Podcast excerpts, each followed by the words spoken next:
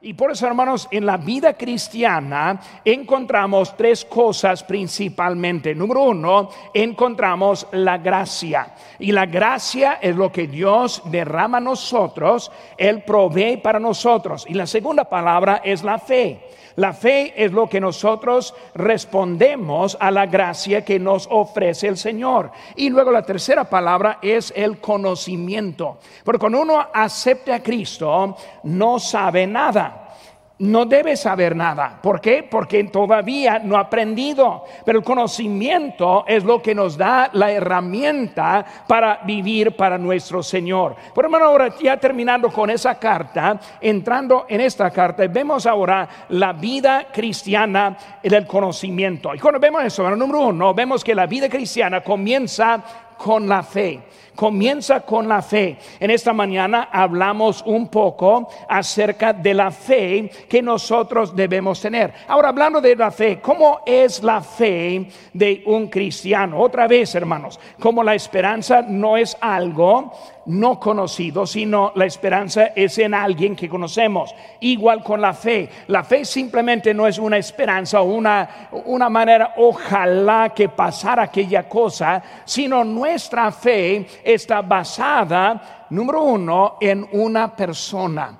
Y cuando vemos esa persona, eh, vemos ahí en versículo número uno, quiero que veamos una frase muy interesante. Ahí estamos viendo en versículo número uno, dice, una fe igualmente preciosa que la nuestra. Hermano, cuando, yo cuando entramos en esta carta, carta, yo veo que Pedro primeramente va a aclarar a nosotros unas verdades muy importantes. Él está hablando de una fe igual como la fe de ellos. Hermano, significa que es una fe igual como la de los apóstoles. Cuando vemos los apóstoles, los gigantes de la fe, hablando de Pablo como un gigante de la fe nosotros debemos entender que nuestra fe no debe ser menos que la fe de ellos. Por eso desde que ellos caminaban y ellos andaban en este mundo con Cristo, literalmente, físicamente, no les dio ventaja en su fe.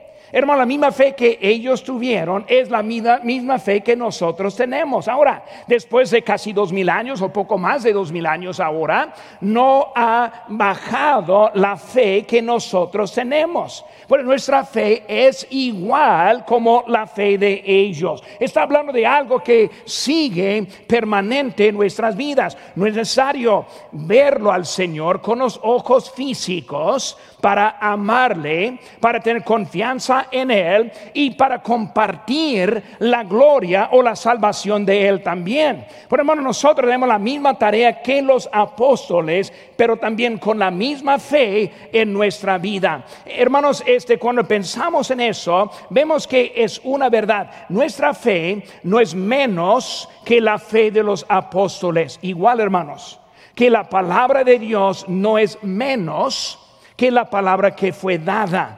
Yo creo que a veces algunos no entienden la preservación de la palabra de Dios. O sea que pensamos que tal vez en su forma original tendrá más poder o más para nosotros. Pero vamos a ver lo que dice la Biblia, hermanos, aquí en 1 Pedro 1.25. Aquí atrás, hermanos, usa hojas en su, en su Biblia, la va a encontrar. Dice aquí, más la palabra del Señor permanece, ¿hasta cuándo? Para siempre. Permanece para siempre. Cuando hablamos, hermanos, de hoy en día, en donde permanece su, va, a permanecer su, su, palabra, pues en nosotros. Salmo 12, 6 dice, las palabras de Jehová son palabras limpias, como plata refinada en horno de tierra, purificada siete veces, tú Jehová los guardarás de esta generación, los preservarás para siempre. Son preservadas para siempre. Hermanos, es algo muy importante que entendamos eso. Podemos abrir nuestra Biblia la versión 1960 y podemos encontrar lo que Dios quiere para nosotros en su enteridad. No necesitamos estar esperando y buscando otras formas, otros lugares, sino que la Biblia está preservada por Dios. Es algo importante, hermanos, eso. ¿Saben por qué? Porque si Dios no llegue pronto y la vida sigue adelante y seguimos interpretando la palabra de Dios en otros idiomas y pensamos es menos cada vez. No, no es menos cada vez. Está preservada por Dios. Por eso es Dios que está en control de su palabra. Cuando hablamos, hermanos, nuestra fe no es menos lo que está diciendo Pedro. Vemos que nuestra palabra no es, no es menos, como dice la palabra de Dios. Nuestra salvación en Romanos 13, 11 dice, y esto conociendo el tiempo que es ya hora de levantarnos del sueño, porque ahora está más cerca de nosotros nuestra salvación que cuando creía, cuando creímos. Hermano, nuestra salvación no es menos que la salvación en su forma dada en la muerte, la, muerte, sepultura y resurrección del Señor Jesucristo. O sea, es igual. Vivimos en tiempos que están cambiando. Vivimos en tiempos cuando el mundo está rechazándole a Dios. Pero hermano, con nosotros podemos vivir en la misma victoria que vivían los apóstoles. Por eso Pedro está diciendo, la fe suya no es menos que la fe mía desde que yo caminé con Cristo, desde que escuché a Cristo, no me dio ventaja en mi fe con Cristo. Por nuestra vida es igual y podemos tener la victoria igual como los apóstoles tuvieron en su vida. Cuando vemos la persona, la persona es Jesucristo. Cuando pensamos en Jesucristo, ¿quién es Jesucristo? Pues Él es el Hijo de, Dios. Él es el Salvador. Él es el Mesías de promesa. La fe en Jesucristo, hermanos, debemos tener la fe en Jesucristo y no la fe en la vida que te da. Muchas veces algunos tienen fe porque Dios nos ha bendecido. Gracias a Dios que nos ha bendecido. Yo veo mi propia vida, yo veo las bendiciones de Dios en mi vida. Pero hermano, no debemos tener fe desde que tengo las bendiciones, porque hay muchas partes del mundo donde viven en mucha persecución, muchas dificultades y mantienen una fe fija, porque la fe fija está en Jesucristo, la persona, y no en la vida que nos da. Es por eso que algunos cuando enfrentan pruebas se van. Enfrentan problemas, ya dejan a Dios. No, pues obviamente Dios no está aquí porque no me está bendiciendo. Eso es porque no tiene la fe basada en la persona. Jesucristo, Él merece nuestra fe y Él nos va a proporcionar la vida que Él nos quiere dar. Por eso, hermanos, no, no sabemos el día de mañana. No sabemos que va a seguir igual nuestro estilo de vida, pero hermano, nuestra fe debe seguir igual. Porque la fe está en Jesucristo, no en la vida que te da. No es en los resultados de las peticiones que le levantes. Cuando está levantando peticiones, confiamos en Cristo que Él conteste según su voluntad. Hermanos, tenemos fe en Jesucristo. Tenemos fe en lo que Él ve. Tenemos fe en su decisión y no en la mía. Hermanos, Dios no es mi Diosito allá en el cielo, obediente a mis deseos. Eh, ¿Qué, qué feo sería un Dios así. No, nuestro Dios es el quien manda. Yo levanto mis peticiones, pero hermanos, yo espero en Él. Yo no estoy esperando que Él sea obediente a mí. Pero muchas veces andamos volteadas en la forma de que nosotros estamos pensando en cómo es el Señor. Por eso la fe en Jesús, no en la vida, tampoco en los resultados, ni tampoco en la comodidad de la vida que tenemos. Por eso Dios nos ha dado una vida cómoda, pero hermanos, eso no está basado. Por eso cuando hablamos de eso, hermanos, ¿quién es esta persona Jesucristo? Versículo número uno, vemos que dice, eh, dice el Dios y el Salvador Jesucristo. Dios y el Salvador Jesucristo. Ahora, no son dos personas ahí, es una sola persona, Dios y el Salvador. El Salvador también es Dios. Cristo no solo es el Hijo de Dios, sino también es Dios. Con el Hijo yo y el Padre que uno somos. Está diciendo que soy igual.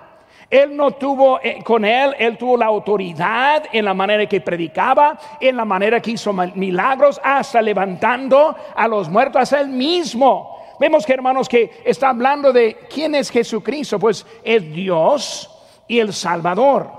En Tito 2.10 vemos lo mismo que dice la doctrina de Dios nuestro Salvador. Otra vez, Dios nuestro Salvador. En Tito 3.4 dice, pero cuando se manifestó la bondad de Dios nuestro Salvador y su amor para con los hombres. Por eso hablando Dios nuestro Salvador. Pero está poniendo las dos palabras juntas, Dios y el Salvador. Por eso el Salvador obviamente es Jesucristo, quien derramó su sangre por nosotros. Pero también esa persona Jesucristo es Dios también en la carne.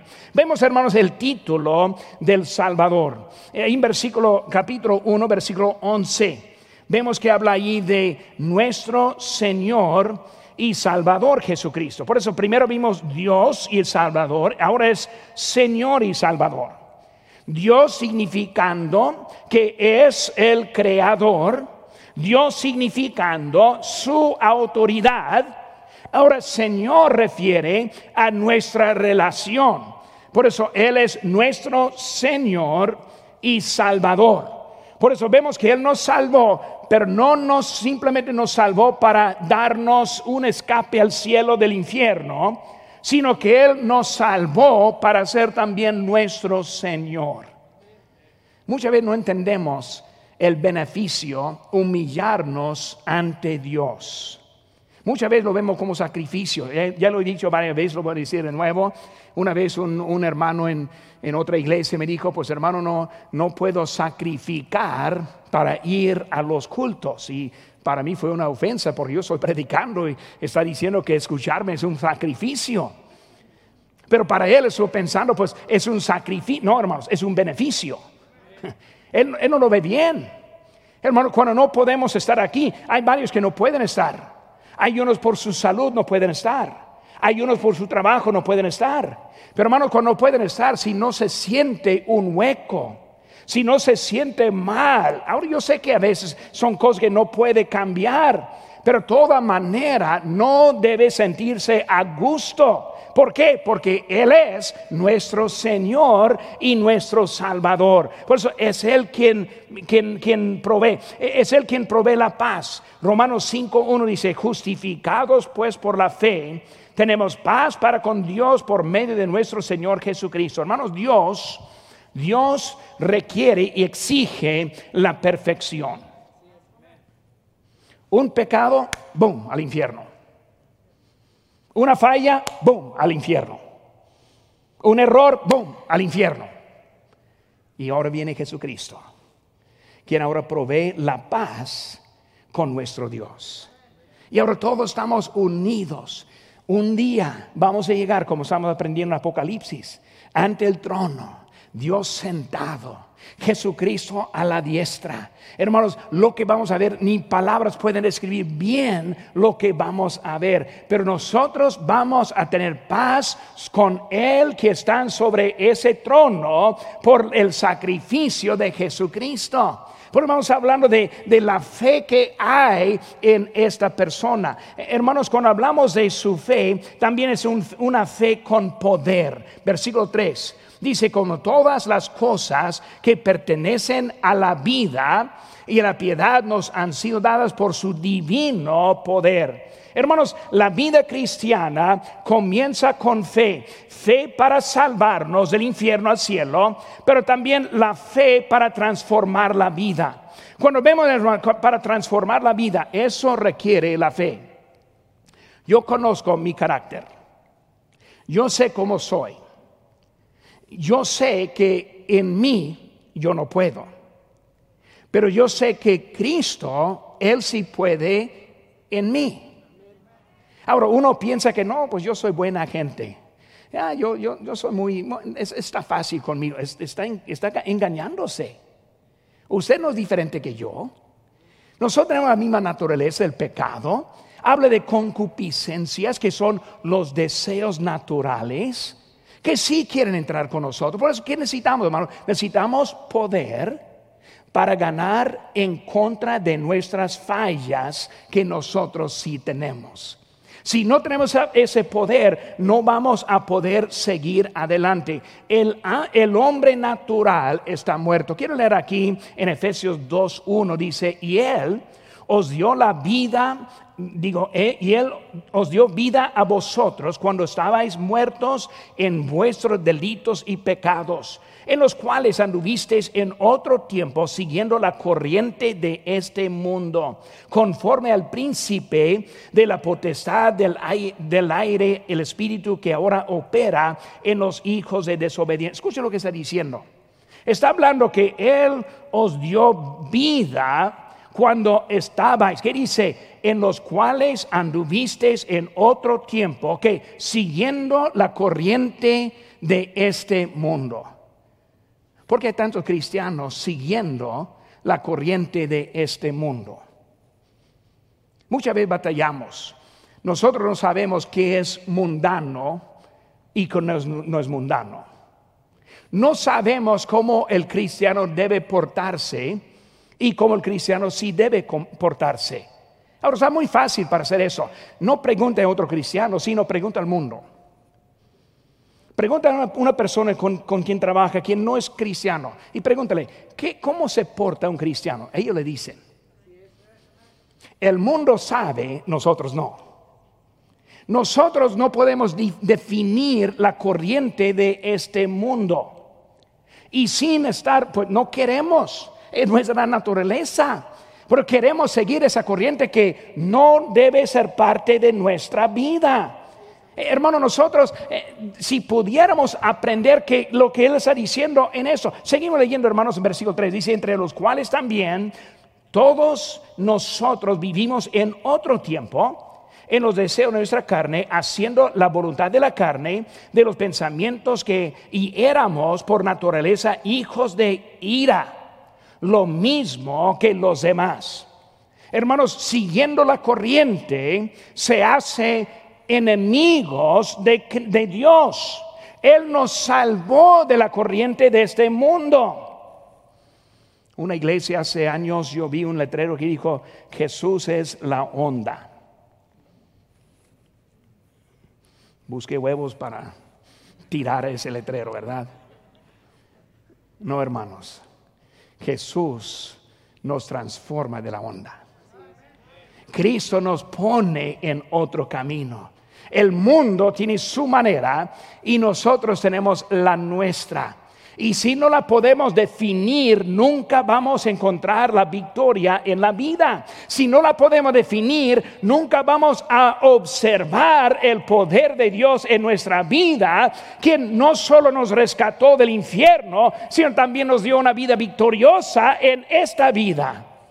Encontramos gozo en la casa de Dios.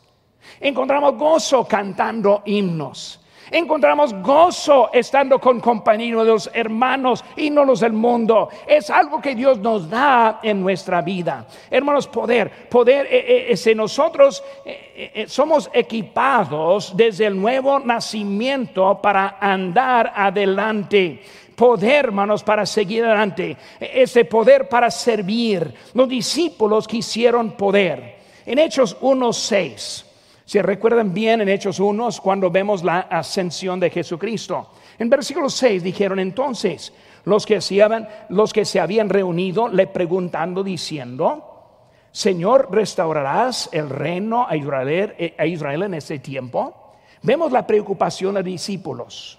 Señor, ¿en dónde vamos a estar en tu reino? Ellos estuvieron buscando poder, estuvieron buscando autoridad Cristo vino para entregarles la gran comisión. Pero ellos pensando, no, pues vamos a establecer el reino.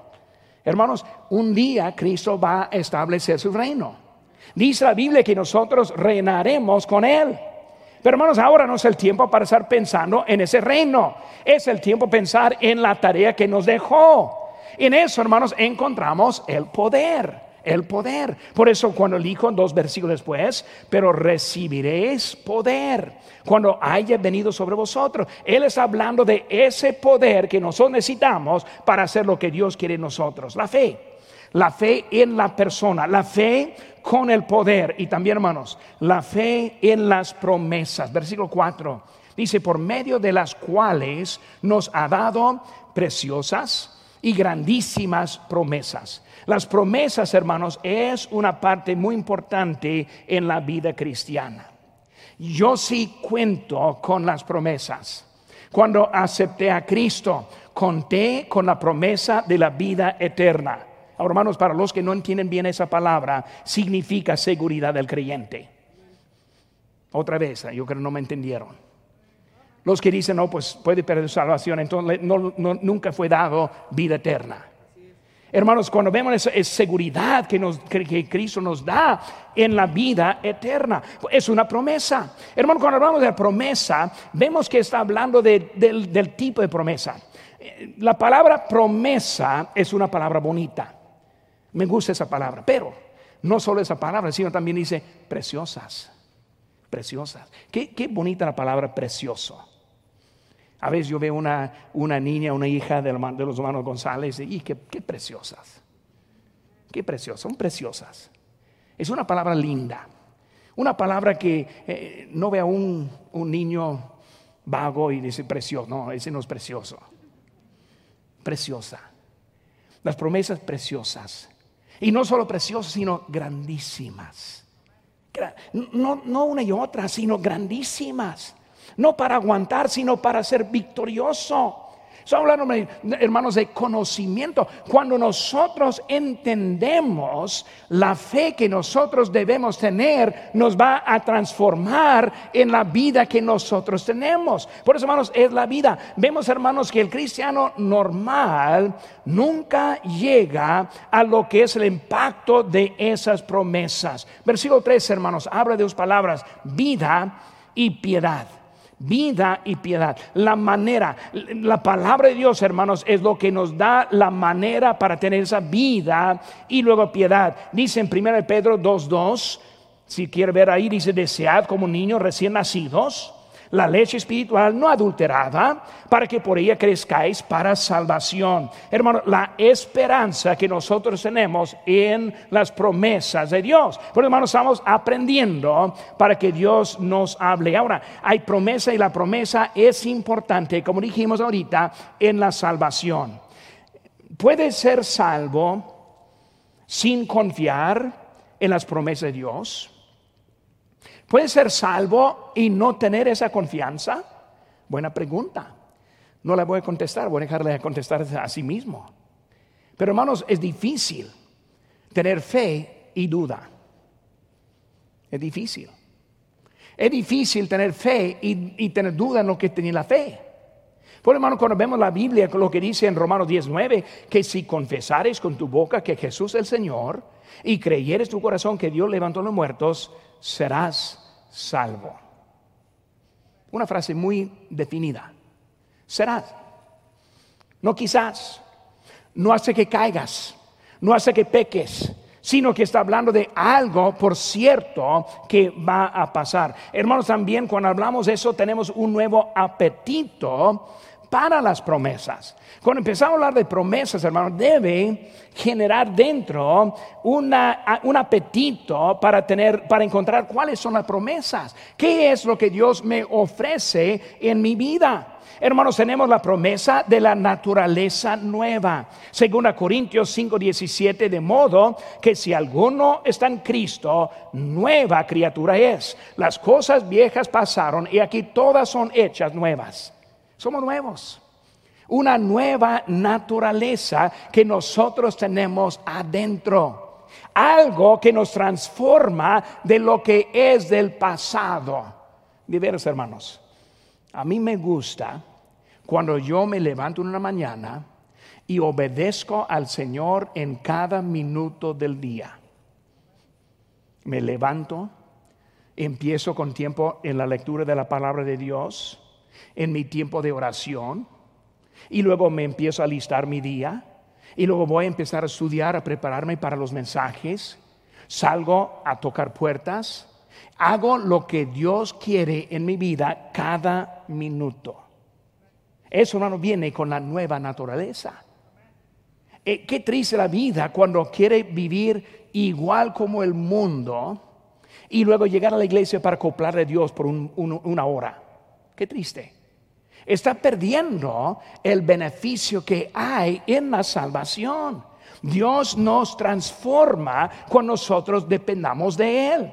Por eso, hermanos, nosotros estamos eh, viendo en eso. Nuestra, eh, la conducta muestra la naturaleza. Vemos aquí en 2 Pedro capítulo 2, versículo 22.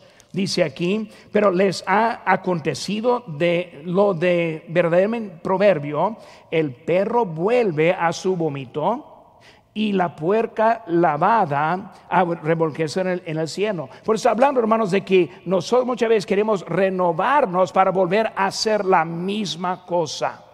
Nosotros necesitamos vivir una vida preparada para nuestro Señor. Romanos 13, 14 dice, sino vestidos del Señor Jesucristo y no proveáis para los deseos de la carne. Hermanos, necesitamos eliminar de la vida lo que nos estorba. Quita el estorbo de su vida. Si hay algo en su vida que le está llevando más lejos de Dios, quítelo. Hermano, no estoy hablando de su esposa.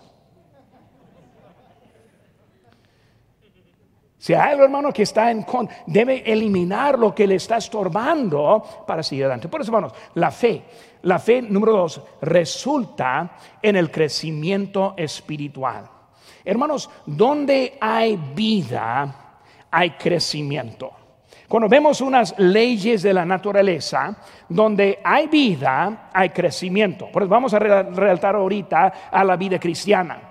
Pero cuando hablamos de la vida normal y física, el agricultor entiende bien el principio cuando está en la siembra.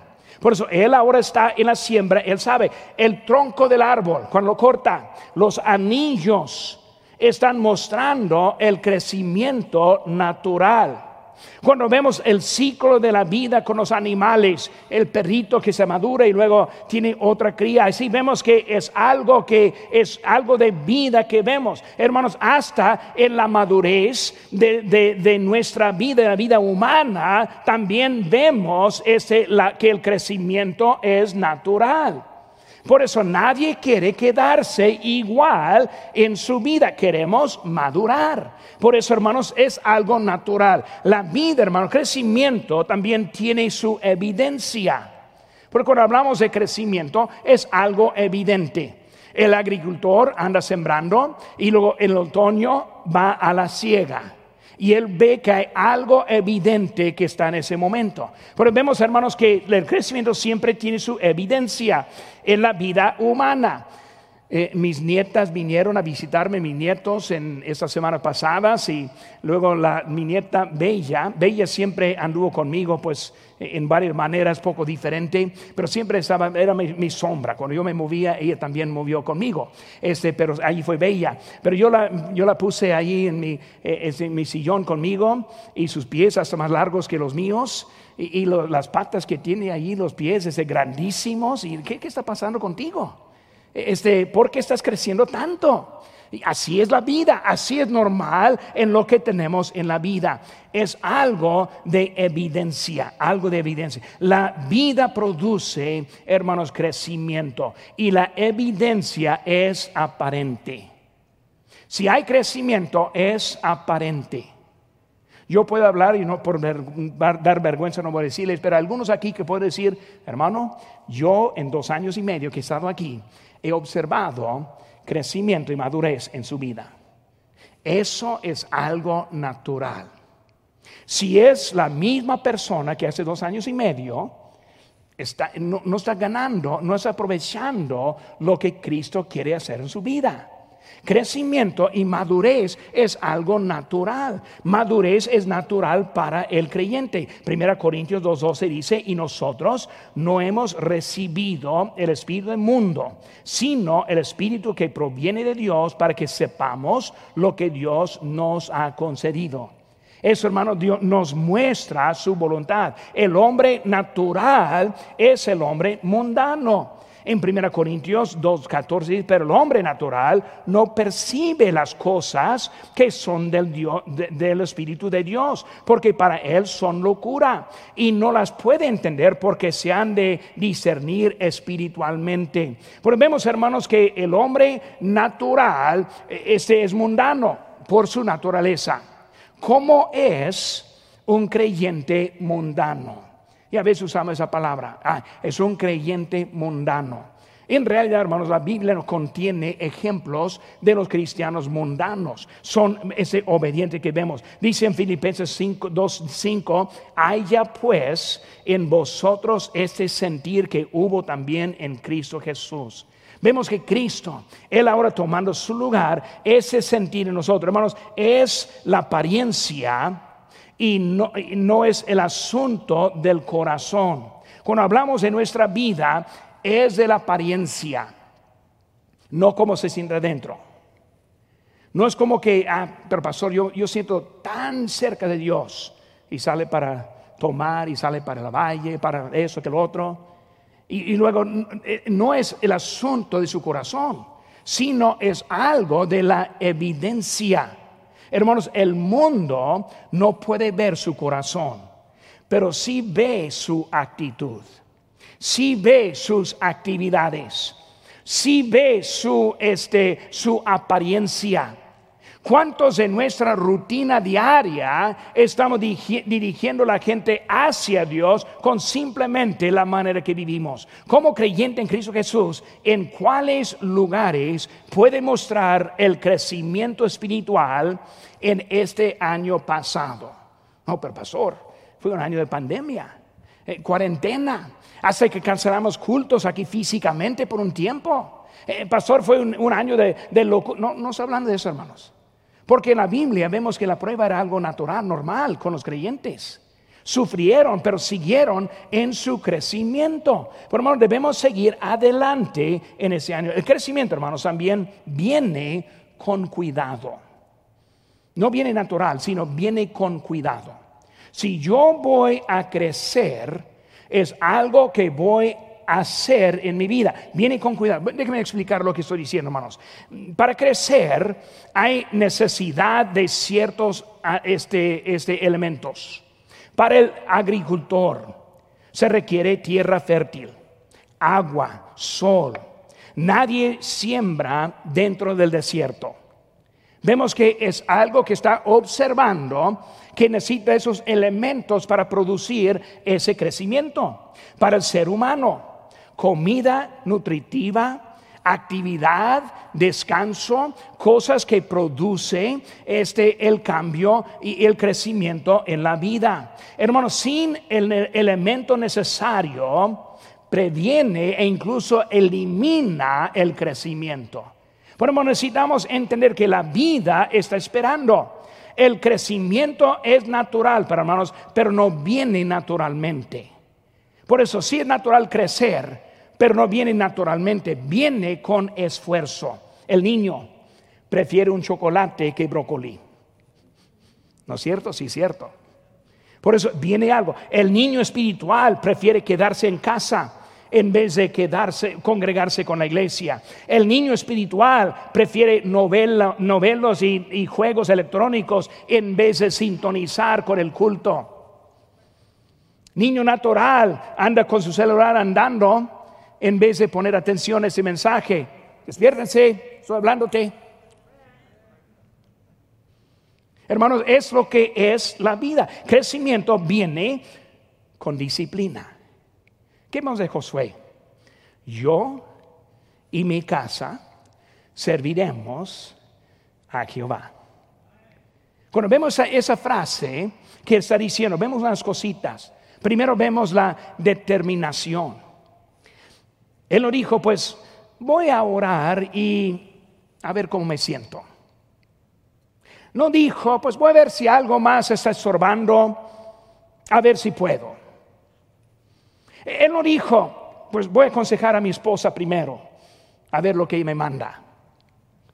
No, hermanos, yo y mi casa serviremos a Jehová. Hay algo en eso, determinación y también decisión pública. Un error que hacemos muchas veces es que mantenemos nuestras decisiones privadas. Dios te da convicción de asistir los domingos por la tarde. Llega, ora, pero no dice a nadie. En dado caso que no puede. No necesita hacerle público. Cuando me saluda atrás, dígame, pastor, Dios me tocó, yo voy a estar aquí el miércoles. Ahora, obviamente yo entiendo que si se enferma, solo Dios sabe, yo entiendo eso. Pero la determinación y la decisión en público que va a seguir su vida adelante. Cuando Dios le habla, hágalo en una decisión pública. Ahora también, hermanos, eh, vemos el desarrollo evidente. El desarrollo evidente en la vida cambiada. Por hermanos, cuando nosotros hacemos esa decisión que viene con disciplina, produce en nuestra vida el creyente maduro. Salmo 122.1, yo me alegré con los que me decían, a la casa de Jehová iremos. Hermanos, yo soy más alegre con los que dicen, vamos a ir a la casa de Dios, porque nosotros hemos tomado una decisión fija para nuestro Señor. Es algo que debemos vivir para nuestro Señor. Ahora también, hermanos, donde no hay vida, o digo, donde hay vida, hay crecimiento. El crecimiento viene con cuidado. Número tres, hermanos, el crecimiento tiene su cadena. Ahora vemos rápidamente en versículos 5 a 7 acerca de la cadena. Habla de añadir. Por ejemplo, ¿qué es la primera cosa que hacemos para ser salvo? Ponemos la que en Cristo. Una vez más, ponemos la fe en Cristo. Digo, ponemos la que en Cristo. La fe, muy bien, ahora yo les dije, este, por eso la fe es la primera cosa. Por eso empieza hablando de la fe. Por eso a la fe, ¿qué está diciendo? La virtud. ¿Qué significa virtud? Significa excelencia. Significa un deseo. Significa no estancarse. Por eso a la fe ponemos la virtud. La virtud significa que yo no quiero quedarme igual, yo no quiero quedarme en mi lugar, quiero tener un deseo. Por eso, de mi fe quiero el deseo. De mi fe quiero la excelencia.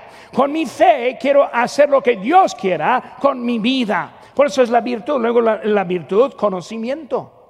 Primero la fe y luego deseo, excelencia y luego conocimiento. Porque ¿cómo voy a saber qué hacer si no lo sé?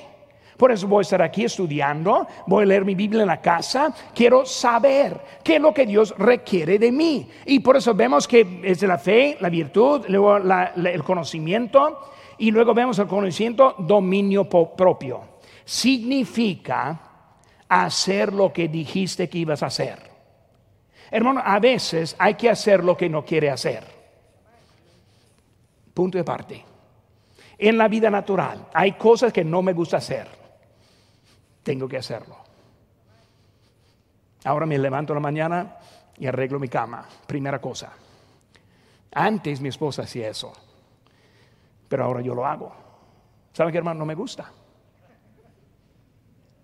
Pero si no lo hago cuando me levanto, durante el día lo voy a ver vez tras vez tras vez. Por primera cosa. Mi, esposa se enfermó, fue al hospital. El primer texto que dije, arreglé la cama esta mañana para que estuviera orgulloso de mí, ¿verdad? Hay cosas que no, nos guste hacer, pero nosotros debemos aprender a hacer lo que nos gusta. Pero pastor, mi sillón el domingo en la tarde está tan cómodo. Como dije ahorita, póngalo en la banqueta, de que alguien lo lleve, ponga una silla metálica y va a ser más fácil venir a la casa de Dios. Por hermanos, lo que estoy diciendo es que dominio propio. Necesitamos hacer lo que es necesario de vivir para Cristo. Luego, paciencia, paciencia. ¿Paciencia en qué? No paciencia en mí, sino paciencia en otros. Es muy fácil ser paciente con usted. Yo fallo, bueno, soy humano. Quise, pero no pude. A veces espero mejor la, siguiente vez. Veo otro hermano diciendo haciendo lo mismo. Uh, hermano, no tengo paciencia con él. Conmigo sí, con él no. Necesito paciencia. Pero pastor, yo conozco a ese hermano que hace tal cosa. ¿Para qué le importa? ¿Para qué le molesta? E, e, él va a dar cuenta a Dios. Yo voy a dar cuenta a Dios por mí. Ahora yo con pastor también por ustedes, pero es otra cosa. Pero que estoy diciendo, debemos aprender cómo tener paciencia para seguir adelante, para no perder su espíritu. Y luego la paciencia y la piedad eh, es, significa ser más como Cristo. Es una, una cadena y ahora tiene un carácter más dulce, más como Cristo eh, en lo que es su, conducta y la manera que anda. Ahora más como, y luego el, afecto fraternal, y luego el, es un amor entre nosotros que el mundo no sabe, y luego al, afecto fraternal, el amor. Hermanos, son las cosas, la cadena que produce en nosotros ese, ese crecimiento. Por eso la vida cristiana comienza con la fe, número dos, resulta en el crecimiento espiritual. Número tres, hermanos, este crecimiento espiritual genera resultados prácticos. Resultados prácticos. Si sabe, si quiere saber cómo va su vida, cuénteme lo que está haciendo, pero práctico. Práctico. Pastor, esta mañana yo diezmé. Práctico esta mañana asistí y volví a la tarde, práctico. En la mañana me levanto, leo mi Biblia, práctico. Son resultados prácticos. Muchas veces decimos las palabras, pero no hacemos lo que decimos. Por en lo práctico, hermanos, eh, se produce la victoria. Versículo 8 nos dice, porque si estas cosas están en vosotros y abundan, no dejarán estar ociosos y sin fruto en cuanto al conocimiento de nuestro Señor Jesucristo. Victoria. Eh, produce en nosotros la victoria. La madurez cristiana es un fin en sí mismo. Cuando yo soy maduro espiritual, hermanos, es un fin en mi vida es mi meta. Quiero ser más como Cristo. Hermanos, este, más, como, más como Cristo cuando estemos en su presencia. Y por hermano queremos estar con Él y menos con el mundo. Pero hermanos, no solo eso, eh, la madurez cristiana es un medio a un fin. Por eso es su propio medio a su propio fin, pero también es otro medio. ¿Por qué? Cuando nosotros vemos la victoria en la vida y la madurez está allí, más como Cristo, es más que Él nos puede usar en su servicio. Hermanos, voy a dejarles un secreto. Mes que entra, vamos a tener una noche de, ¿cómo le decimos? De servicio de... ¿Quién sabe? Él no sabe tampoco. Ok, muy bien. E, ese, vamos a presentar los ministerios de la iglesia e invitarles a ser parte. Queremos que otros estén involucrados en los ministerios de la iglesia. Pero aquí es la cosa, hermanos. Servicio requiere sacrificio. Ah, pero pastor, quiero ser ujier. Bueno, aquí lo que hay que hacer para ser ujier. Pero pastor, no me gusta ir en la tarde los domingos. Entonces, no puede ser ujier. Por eso, cuando Dios nos habla, hay que hacer lo que sea necesario para cumplir lo que es su voluntad. Por hermanos, cuando hablamos de la madurez, la madurez cristiana me pone en una posición para poder servir a Dios y a Cristo en una manera diferente yo puedo servirle porque mi vida ahora es, buen testimonio de lo que yo estoy enseñando. Y si no tengo ese testimonio, ¿cómo puedo estar enseñando en tal cosa? Por hermanos, ese, la madurez nos ayuda para que Cristo nos pueda usar. Hermano, no hay servicio si no hay sacrificio. Para ser pastor, para ser diácono, para ser maestro, hasta para servir en el estacionamiento o en la guardaría requiere un nivel de sacrificio. Por eso, quiero prepararles un poco porque ya llega el mes que entra y vas a estar pensando que necesito cambiar mi vida para poder hacer tal cosa. Es lo que estoy animando. Para que podamos preparar las vidas para poder servir a Dios. Necesitamos más cantantes aquí arriba. Yo sé que no podemos por la, pues la pandemia, pero sí quiero. Queremos tener más ayuda en los grupos de crecimiento. Queremos tener más ayuda y necesitamos con la guardería, con las clases de niños. Pero lo que necesitamos son unos que están ya capacitados en su vida para poder hacerlo. Hermano, la, madurez nos ayuda en nuestra vida. Segunda cosa, hermanos, provee la visión. Versículo 9. Pero el que no tiene estas cosas tiene la vista muy corta. Es ciego. Había olvidado la purificación de sus antiguos pecados. Ahora estamos llegando a la realidad. El cristiano recién salvo entiende, Cristo me rescató, me salvó, tengo la victoria en Cristo. Pero ya con los años, no, pero pastor, otros cristianos no hacen eso. Otras iglesias no requieren eso. Y nosotros empezamos a perder la victoria que tenemos. ¿Por qué? Porque nos olvidó cómo empezamos. La victoria es la que necesitamos en nuestra vida ya. Un amigo mío jubiló, decidió, vamos a viajar. Me dijo, y yo le pregunté, ¿y ahora de la iglesia qué va a hacer? No, vamos a visitar iglesias cuando estamos viajando. ¿Y cómo va a servir? Ah, vamos a dejar tratados así como vamos. ¿Suena bien? Yo sabía mejor. Y hace pocas semanas vi el Facebook el domingo como las nueve de la mañana, él y su esposa delante del hotel, listos para salir. Y luego la lista donde iba a ser ese domingo. Quise apuntar, hermano, y la iglesia debería hacerlo, no lo hice, pero debería hacerlo nos olvida. Nos olvida. La vida victoriosa, hermanos, es algo para nuestra vida ya. Por eso, hermanos, produce la victoria, provee la visión. Número tres, hermanos, procura la vocación. Versículo 10. Por lo cual, hermanos, tanto más procurad hacer firme vuestra vocación y elección. Vemos, hermanos, que los ojos abiertos producen la vista que da la seguridad. Muchos ven como los del mundo y no tienen seguridad porque sus ojos no están abiertos a las cosas de Dios. No están viendo todo en luz de la eternidad. No entienden que la vida no es temporal. Alguien apuntó esa semana, la vida es temporal, por eso aproveche lo que tiene. No, hermano, la vida no es temporal. La vida va a seguir después de la muerte. La vida es algo que debemos estar preparados ya por la eternidad. Porque vemos, hermanos, que es la vida que nosotros tenemos. Eh, nosotros debemos entender que está ahí la vocación. Hablo de la vocación y la elección. Van juntos.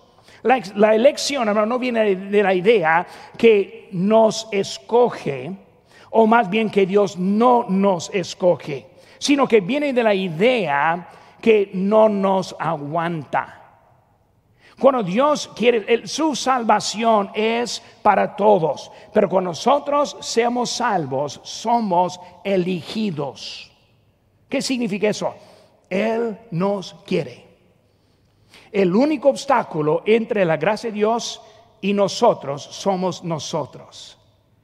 Dios nos quiere salvar. Dios nos ama. Dios tiene un lugar preparado para nosotros. Por eso, hermano, la salvación. En versículo 11, vemos la palabra otorgada. Misma palabra que vemos en capítulo 1, versículo 5, dice añadir. Por esa añadida, generosa entrada, amplia, suficiente, dice reino eterno, la salvación que nosotros tenemos en Cristo, el conocimiento espiritual. Cuando hablamos, hermanos, del conocimiento espiritual, es más que saber lo que dice la Biblia, sino es conocer lo que la Biblia me enseña. Por eso aquí en esta carta, Pedro está hablando de conocer, conocer. Cristo quiere darle una vida ejemplar, una vida madura en Cristo Jesús. Pedro quiere que nos entendamos que hay mucho listo para nosotros. El crecimiento en ese conocimiento. La vida cristiana comienza con la fe y lo resulta en el crecimiento espiritual que traen los resultados en la vida cristiana. Conocimiento. Quiero esa vida victoriosa en Cristo Jesús. Hermano, no viene simplemente por cantar. No viene simplemente por levantar las manos viene por aplicar sus principios en nuestra vida. Su palabra preciosa, promesas grandísimas y preciosas para todos nosotros.